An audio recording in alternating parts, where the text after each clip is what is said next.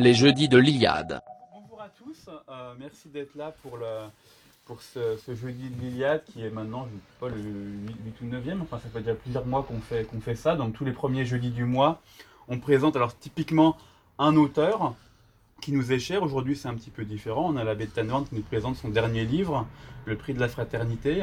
Euh, l'abbé est quelqu'un, une personnalité assez extraordinaire qui, euh, qui, a déjà une œuvre assez considérable derrière lui. Euh, je me rappelle d'un livre sur l'histoire du mal hein, il y a quelques années que j'avais une histoire du mal, tout à fait, avec un grand avec un grand intérêt.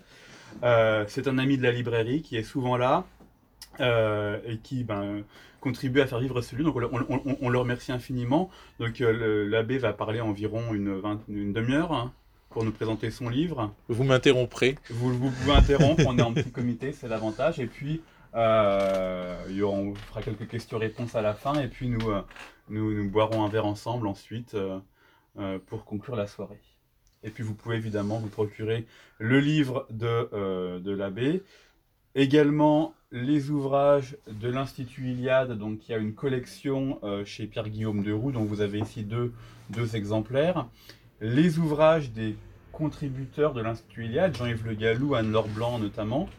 Et puis le dernier paru aux éditions de la Nouvelle Librairie, qui sont donc les toutes récentes éditions que nous avons lancées avec, euh, Courage de François Bousquet et une réédition de Georges Valois, euh, qui a été libraire ici il y a un siècle. Euh, librairie de l'Action française, édition de l'Action française. Et donc, euh, voilà, dernière parution, Xavier Aimant, collaborateur d'Éléments, qui euh, c'est un recueil de petites histoires et de nouvelles.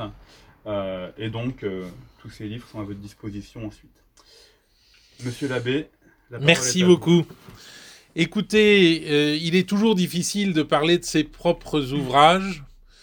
Alors je prendrai un petit peu de distance tout en tournant autour du sujet que, que j'ai proposé, le prix de la fraternité, à travers ce, livre. Je voudrais que nous nous demandions si la fraternité a encore un avenir. Et, pour cela, je, je partirai de la recension qu'a donnée de mon livre Alain de Benoît.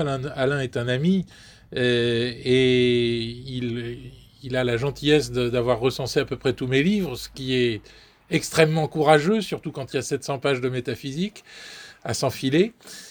Et, donc, pour ce dernier livre, Le prix de la fraternité, je crois que le mot fraternité euh, l'a peut-être un peu indisposé. Et il a fait sa recension dans Éléments sur le ton euh, euh, l'amour, l'amour, toujours parler d'amour, c'est trop simple. Et je crois que cette, euh, cette recension elle-même, en tout cas telle que je la présente, est trop simple. Je, je crois qu'on ne peut pas se passer d'amour pour quoi que ce soit. L'amour est la forme de toutes les vertus, comme dit saint Thomas d'Aquin. Et on ne peut pas se passer d'amour en politique non plus. Et si nous connaissons des moments si compliqués euh, à, vivre, euh, c'est peut-être justement parce que on a désappris l'amour et on a substitué à l'amour collectif, à l'affectio societatis, comme disaient les vieux latins, euh, à l'amitié politique, comme disait Aristote, euh, on a substitué la comptabilité individuelle. On est en, plein, euh, en pleine polémique au sujet des retraites, et vous voyez ce que je veux dire, évidemment. Si euh, nous avions conscience d'appartenir tous à la même communauté et de, si nous avions tous une sorte de préjugés favorables les uns pour les autres, je crois que nous n'en serions pas à ce degré de paralysie que nous connaissons ce soir et qui vous rend si peu nombreux, à Pifiou, euh, à, m'entendre. Donc la question de l'amour est tellement importante qu'elle vaut aussi pour la politique et que un pays qui fonctionne, c'est un pays dans lequel euh, les gens ont a priori du respect les uns pour les autres, de la bienveillance les uns pour les autres. Et quand ce respect, quand cette bienveillance manque, quand elle, quand elle est substituée, quand, s'y substitue le calcul, eh bien, on a le spectacle euh, que, que l'on peut découvrir sur les écrans ce soir de manifestations qui n'auraient pas dû être étant donné l'importance du sujet. Je ne veux pas dire pour autant qu'il soit facile de plaider pour la fraternité. Je crois qu'il est très difficile d'être des frères et que l'histoire biblique en particulier le montre euh, plus que plus. Deux individus qui se ressemblent, explique René Girard, ce sont deux individus qui rivalisent l'un avec l'autre, et plus ils ont occasion de rivaliser l'un avec l'autre, c'est-à-dire plus ils se ressemblent, plus ils sont égaux, plus ils se détestent. Quand on, ne peut pas envier, je ne sais pas moi, euh, euh, l'argent euh, d'une vedette ou d'un joueur de foot aujourd'hui. Personne ne détesterait euh, Cristiano Ronaldo ou tel autre joueur de foot que vous voulez. et pourtant, et pourtant, quel argent, et pourtant, quelle supériorité. Non, on, on déteste nos égaux, explique René Girard. Et qui est plus égal j'allais dire, biologiquement que des frères? Les frères sont des égaux qui, parce qu'ils sont des égaux, s'envient, se détestent, se jalousent. Dans la Bible, ça commence par Cain et Abel. La fraternité, bonjour. Euh, le fils d'Adam et d'Ève est fratricide, Cain. Donc euh, la fraternité n'est pas quelque chose de facile, si vous voulez. Ce n'est pas un échappatoire euh, pour curer en mal de prédication. C'est au contraire quelque chose de très exigeant, la fraternité. Et je pense que vous avez tous des frères ou des sœurs. Ce que je dis des frères vaut autant pour les sœurs. Hein. La sororité est aussi complexe que la fraternité, peut-être un petit peu plus subtile, mais c'est tout. Euh, en tout cas, il est très difficile d'être des égaux. Après Cain et Abel, il y a Ésaü et Jacob. Vous savez comment Jacob a truandé son frère Ésaü sous l'égide rassurante de sa mère Rebecca. Euh, et puis il y a Joseph et ses frères aussi. Joseph et ses frères, les douze fils de Jacob, euh, se, sont coalisés contre l'avant-dernier, le petit avant-dernier qui était peut-être un peu plus intelligent que les autres, euh, et qui s'appelait Joseph, au point de vouloir le tuer et de l'abandonner finalement dans une citerne vide en plein désert. Vous voyez que la fraternité dans la Bible, euh, c'est pas quelque chose de simple. Dans l'histoire, euh, dans l'histoire profane, ou plutôt dans la mythologie profane, immédiatement vient à l'esprit l'exemple de Romulus et Rémus. Romulus tue Rémus parce que Rémus aurait, par dérision, franchi le sillon sacré, le pomoerium que Romulus avait tracé avant qu'on ne fasse les sacrifices rituels nécessaires le prétexte est un peu gros. Euh, manifestement, Romulus et Rémus étaient en compétition pour la direction de la future ville de Rome. Il y en avait un de trop. René Girard, à la fin de sa vie, avait beaucoup travaillé sur la question des jumeaux. Et il disait que les jumeaux étaient toujours euh, signe de, malchance, et parfois dans des civilisations un peu brutales, les jumeaux étaient tués euh, d'emblée parce que des jumeaux, ça fout la merde. Ils sont trop égaux pour s'entendre. Et par conséquent, les frères, euh, les frères les plus frères sont les frères qui se tuent entre eux. Le paradoxe n'est qu'apparent. Alors on peut se dire, deuxième point, la fraternité étant introuvable, on s'en saisit avant tout de cette fraternité pour parler des faux frères. Il y aurait donc les, vrais frères et les faux frères. C'est ce que l'on trouve dans la fameuse devise républicaine, la fraternité ou la mort. La mort pour les faux frères. La vie pour les vrais frères. Euh, la fraternité, dans ce deuxième sens, la fraternité que j'ai appelée exclusive, offre une espèce de permis de tuer tous ceux qui n'en font pas partie. Et à cet égard, il faut se souvenir que les djihadistes s'appellent entre frères. Ce n'est pas un hasard. Ce sont des frères qui tuent les faux frères. Et les premiers des faux frères sont apparemment les plus frères, c'est-à-dire les musulmans. Le, principe des fameux frères musulmans, c'est justement de faire en sorte auprès des musulmans euh, qu'ils restent des musulmans euh, pratiquants et euh, la, dans la perspective que déploient les frères musulmans. Et tous ceux qui ne le sont pas ou ne le seraient pas sont considérés comme des faux frères et sont à éliminer en priorité.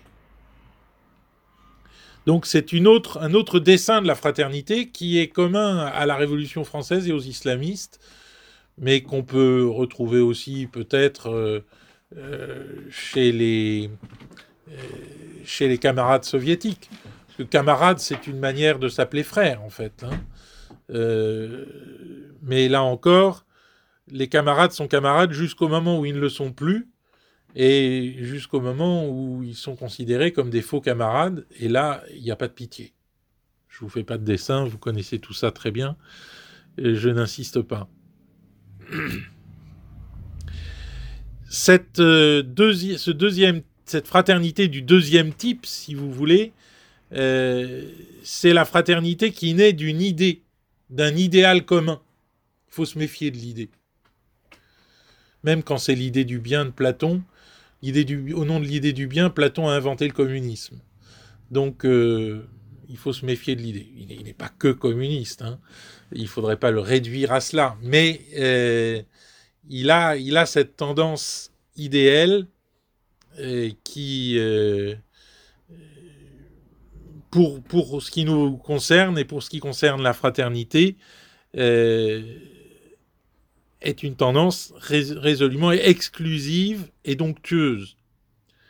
La République tue les faux frères, le califat tue les faux frères, ce sont deux idées. La République, c'est une idée qui n'a jamais existé. Le califat, c'est une idée qui n'existera jamais. Mais c'est au nom de l'idée qu'on tue, finalement. Et qu'on tue les faux frères. Rien de pire que cette fraternité qui naît d'une idée ou d'un idéal. Pourrait aussi parler des francs-maçons, mais ce serait peut-être un peu difficile. En tout cas, la, la fraternité des frangins est aussi une fraternité idéale. Ça, c'est ce qu'on peut dire. Et une fraternité idéale, c'est une fraternité qui oublie quelque chose d'essentiel à la fraternité, qui est le père ou la mère. Sans père et sans mère commun, il n'y a pas de fraternité.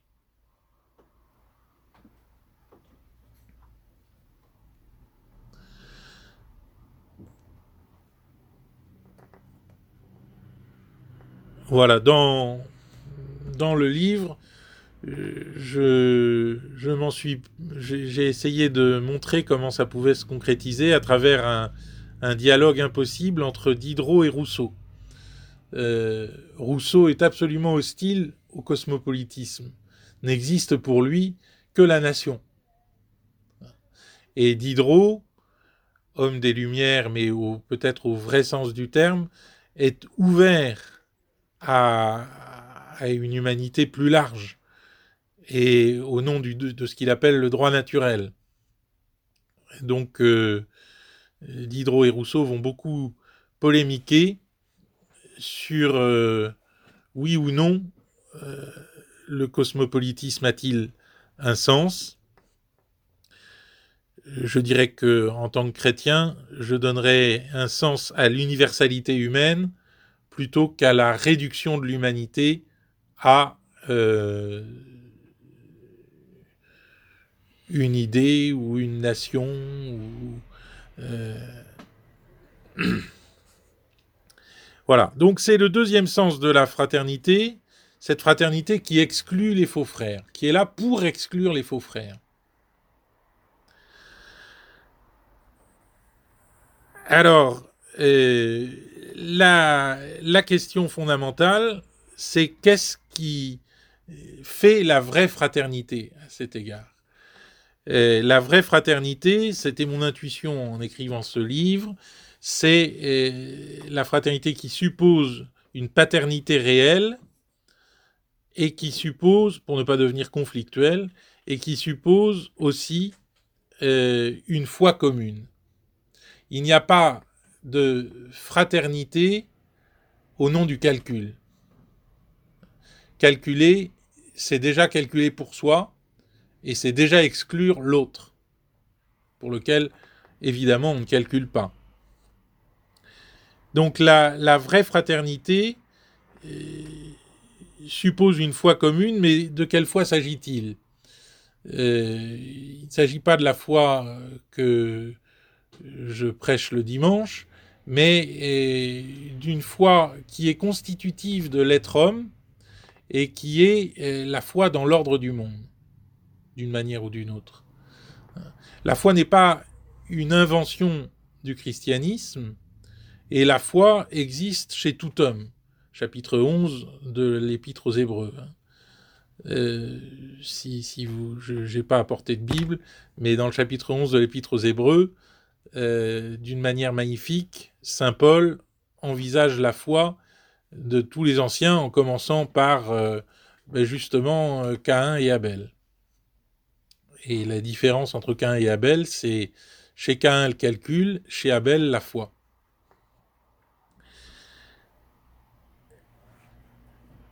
Cette foi, je, pense qu'elle est, et c'est une des raisons qui m'ont intéressé, qui, ont intéressé ma venue, et même le fait que j'ai dû supprimer mon émission de, courtoisie pour vous, euh, parce que je, crois que entre les chrétiens et les païens, si cette librairie est une librairie à dominante païenne, euh, il y a un point commun important, c'est justement cette foi commune.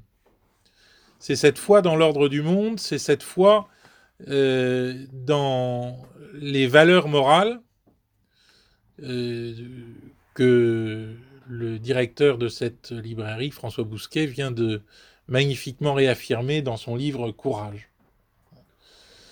En expliquant d'ailleurs, et ça pourrait, je pourrais essayer de faire un rapprochement entre sa démarche et la mienne, même si le ton de, de François n'est pas du tout le mien, en expliquant qu'aujourd'hui, le courage est une vertu particulièrement importante et première. Aujourd'hui, où on est, euh, où on nous présente euh, un destin standard, une humanité euh, normativée, et rien ne doit dépasser, etc. Eh bien, la, première condition pour vivre et pour avoir un destin, je, reprends d'autres mots peut-être ce que me semble dire François Bousquet, euh, c'est le courage. C'est le courage qui est aujourd'hui la première des vertus, euh, parce que nous vivons dans une société euh, particulièrement collectivisée mentalement, une société de zombies, dont on ne sort que par des actes de courage parfois apparemment désespérés. Alors, la vraie fraternité, suppose cette foi naturelle dans le destin de l'homme, dans l'ordre du monde, qui est pour moi comme la préparation de la foi chrétienne, mais qui est euh, pour certains euh, un, terminus ad quem auquel tendre et qui euh, ébauche simplement un destin humain. Il y a à cet égard, me semble-t-il, dans cette foi naturelle, un point commun fondamental entre le monde chrétien et le monde dit païen ou heideggerien, euh, quoi qu'en ait pensé Heidegger lui-même, quoi qu'ait pensé Heidegger lui-même de la foi. Quand Heidegger distingue euh, connaître et penser, et quand il écrit Qu'appelle-t-on penser euh, Pour lui, ce qu'on appelle penser, c'est penser cette foi naturelle dans l'ordre du monde, dans le quadripartie. Euh, et, donc c'est cette foi naturelle qui permet aux hommes de se dépasser eux-mêmes dans quelque chose qui leur est commun et au nom duquel ils risquent leur vie. Je me suis hasardé dans ce livre à commenter, euh, parce qu'elle euh, venait de sortir, l'homélie de notre président de la République au moment de la mort du colonel Beltrame.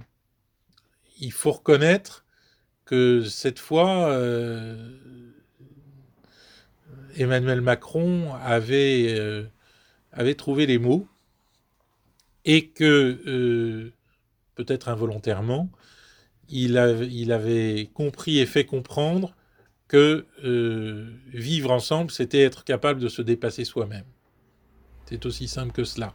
Et c'est pour cela qu'on ne peut pas faire l'économie de la fraternité et de cette fraternité particulière qui naît d'une foi commune dans l'ordre du monde. Alors il y aurait aujourd'hui une tentation, c'est de se défaire de cette fraternité trop compliquée à mettre en œuvre, et je dirais c'est la solution libérale, euh, sur laquelle je ne vais pas vous entretenir très longtemps, parce que vous êtes debout et que vous trouvez le temps long, mais euh, que Rosa Luxembourg a très bien résumé dans cette formule, le renard libre dans le poulailler libre si tout le monde compte, ceux qui comptent le plus l'emporteront forcément sur ceux qui comptent le moins. Le renard libre dans le poulailler libre. Ou la, formule de Warren Buffett, la guerre des classes existe et c'est nous, possédants, c'est nous riches, qui l'avons gagnée. Vous connaissez bien cette phrase qui, que beaucoup citent aujourd'hui. Euh, voilà, je dirais que d'un point de vue comptable, euh, le, libéralisme semble gagner aujourd'hui, mais en même temps, il montre bien son, vrai visage, celui de la comptabilité. Il n'y a rien au-delà de ce qui est euh, comptabilisable. Et c'est désespérant. C'est désespérant pour ceux qui n'ont pas, pour ceux qui ne sont rien, comme dirait euh, toujours notre ami Macron qui rencontrent dans les gares même ceux qui ne sont rien. C'est dire. Donc, euh, évidemment, ceux qui ne sont rien euh, lèvent aujourd'hui le drapeau de la révolte. C'est ce qu'on appelle le populisme. Difficile de savoir de quoi on parle quand on parle du populisme. Moi, j'avoue que à Saint-Rita, où je suis resté euh, petite année, euh, j'ai eu l'occasion de rencontrer ce que j'appelais des zadistes, fait, qui avaient fait de Saint-Rita une ZAD, et qui étaient en fait euh, des ratés existentiels, souhaitant désespérément qu'on parle d'eux et prêts à employer tous les moyens pour se faire.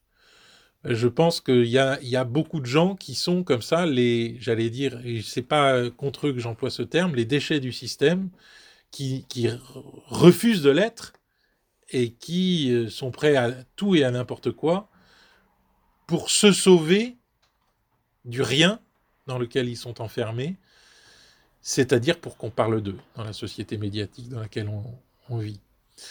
Donc on n'a pas fini, à mon avis, avec ces, gens-là qui ne représentent pas une solution, Je pense que la solution, c'est d'aller au bout et de redécouvrir la fraternité en tant qu'elle est issue euh, d'une foi commune.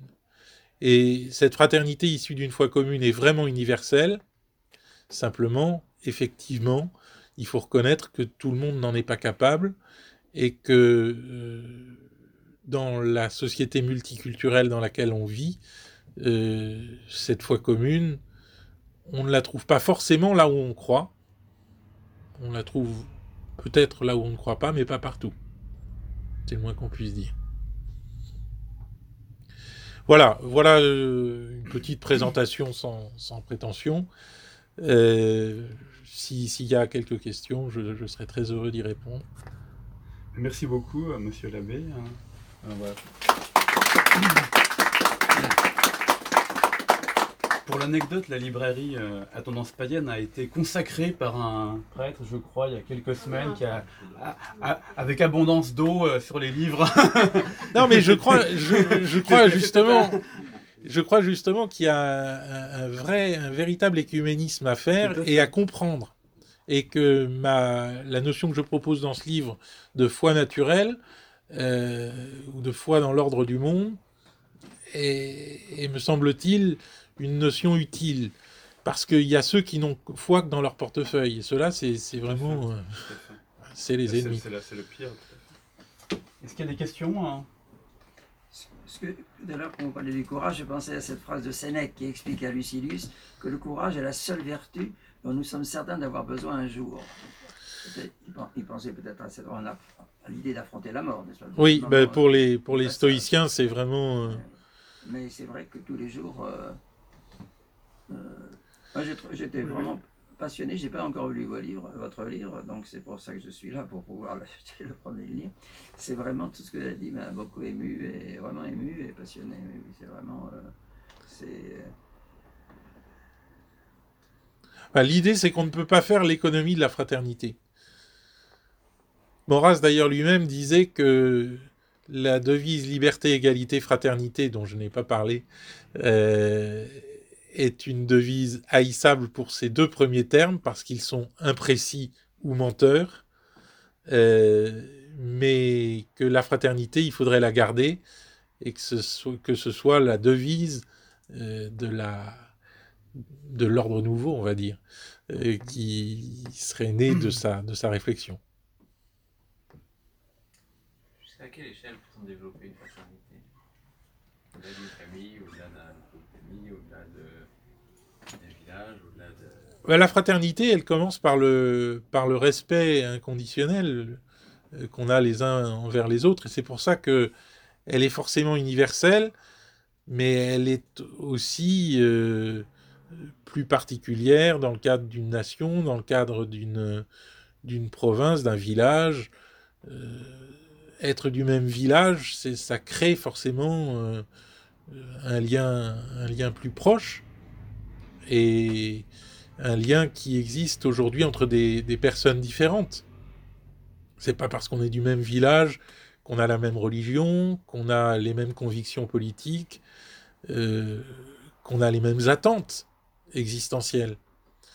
Mais euh, c'est parce qu'on est du même village, parce qu'on habite ensemble, qu'on peut se ressentir frère à une certaine distance qui est différente de la, de la distance euh, plus grande qui existe entre tous les hommes. C'est au fond ce qui est commun qui crée, euh, qui crée la fraternité. Une autre manière de parler de la fraternité serait de parler du bien commun. Mais c'est tellement abstrait le bien commun que j'ai préféré parler de la fraternité que tout le monde comprend mieux. Mon père, euh, monsieur l'abbé, je voulais vous demander, que, est-ce que vous avez le sentiment que l'atmosphère d'agressivité, de presque hystérique, les gens, sont, la société est extrêmement agressive, les gens, même dans la vie quotidienne. Absolument, il y a une violence. les gens ne tiennent plus les, portes, ils sont pour un rien, ils vous répondent désagréablement. Euh, dans la rue, même des choses. Il y a, Où ils crient jusqu'à 2 heures du matin, ce qui dans les rues. et euh, est-ce que est-ce que ça a toujours été comme ça ou bien il y a une espèce de crise? Ah non, je pense que c'est la société multiculturelle dans laquelle on vit qui crée ça. Euh, et ça, ça n'est pas forcément dire du mal de telle culture que de dire ça, mais c'est dire du mal du, mel- du melting pot. Le melting pot est forcément déstabilisant pour tout le monde et crée cette fameuse instabilité culturelle, insécurité culturelle dont parle Laurent Bouvet. Euh, je crois que aujourd'hui, c'est même plus une conviction personnelle, c'est une observation que tout le monde peut faire. C'est même plus faire de la politique que de dire ça, c'est juste regarder le- les choses comme elles sont. Est-ce que du coup, recréer de la fraternité, c'est euh, recréer des communautés euh, euh, beaucoup plus locales, beaucoup plus enracinées? Alors là, vous, vous faites allusion euh, à l'idéal du village gaulois. Pourquoi pas? Mais ça ne doit être que transitoire. C'est-à-dire qu'il faut euh, des, lieux dans lesquels euh, les, hommes euh, puissent respirer à nouveau et reprendre force. Ça peut être le village gaulois, ça peut être une école, ça peut être ce, que, le pape Benoît XVI appelait un oasis. Il voyait la nécessité d'oasis dans le désert matérialiste contemporain. Donc pourquoi pas si c'est un oasis? Mais l'oasis, on n'y reste pas trop longtemps. On, on repart dans le désert après y avoir séjourné. Il faut rester optimiste. De toute façon, euh, les circonstances sont tellement difficiles que cette fraternité va se recréer avec la fraternité d'armes, tout simplement aussi. Et les gens vont se retrouver sur des sujets même venant d'horizons très Oui, mais alors la fraternité d'armes, c'est important. Mais euh, moi, je, je crois qu'il il vaut mieux ne pas appeler aux armes parce qu'on risque d'être entendu plus vite encore qu'on ne l'imagine. Et pas forcément par les nôtres. Je vois les effets pervers de ce qu'on appelle les réseaux sociaux. Oui, oui, mais où il y a cette violence alors. Dans... sont, sont une démonstration d'un égoïsme euh, regroupé. C'était regarde ma photo, voilà ce que j'ai mangé à midi, est-ce que un tel est mon ami Et, En fait, c'est- très bizarre parce que ça de- normalement ça devrait être une espèce de fraternité et d'amitié, et c'est de l'égocentrisme euh, multiplié à l'infini. Oui, parce que parce que c'est virtuel et qu'on ne construit pas une amitié sur du virtuel mais sur du réel. Et c'est pour ça la fraternité que je que je vante, que je me permets de vanter, est une est une fraternité réelle qui n'est pas euh, une idée fumeuse. euh, euh, le, voisinage crée par exemple une fraternité réelle. On ne choisit pas ses voisins, mais notez qu'on ne choisit pas ses frères et sœurs non plus. hein. Et parfois, on peut se poser la question. On choisit à peine sa femme. non, c'est elle qui vous choisit. Mais il paraît, moi je ne suis inscrit sur aucun de ces réseaux sociaux. Euh, Donc je n'ignore absolument, je suis très tranquille parce que je ne peux même pas aller voir des choses méchantes qu'on pourrait dire sur des amis ou sur moi. Mais il paraît euh, que vraiment, pour les choses les plus simples, pour le, juger un restaurant, juger un film, juger un livre, il y a tout de suite un ton de violence développé par l'anonymat, n'est-ce pas? Cet anonymat qui est une chose Ou le pseudonymat, oui. c'est absolument terrifiant. Euh, et alors, il paraît qu'évidemment, les gens se lâchent et euh, c'est, euh, c'est, c'est, paraît-il, complètement dé- démesuré. Ça, ça crée cette espèce d'hostilité, agressivité. Les gens, les gens commencent à faire les, euh, les acquisiteurs, les, les- les- ils coupent les têtes, ils jugent, ils excommunient, ils, euh, ils vous condamnent. ils- c'est, absolument Et, et- et très concrètement, vous avez les candidats à l'islamisme qui, euh, qui s'expriment euh, sans, sans être censurés, curieusement. Il y, a- il y a eu le cas récemment euh, d'un- d'une vidéo qui a été virale euh, avec un noir euh, musulman expliquant que il, allait tous nous venir nous chercher, nous casser, que c'était leur tour. Enfin, le grand remplacement vu par un noir musulman. voilà, donc pour, pour hein. conclure, je, je- je dirais que si, nous, si nous voulons avancer vraiment, il ne faut pas que nous fassions l'économie de la fraternité, et le prix de la fraternité, eh bien, c'est cette foi commune, cette foi commune dans l'ordre du monde, euh, qui est seule capable de nous unir.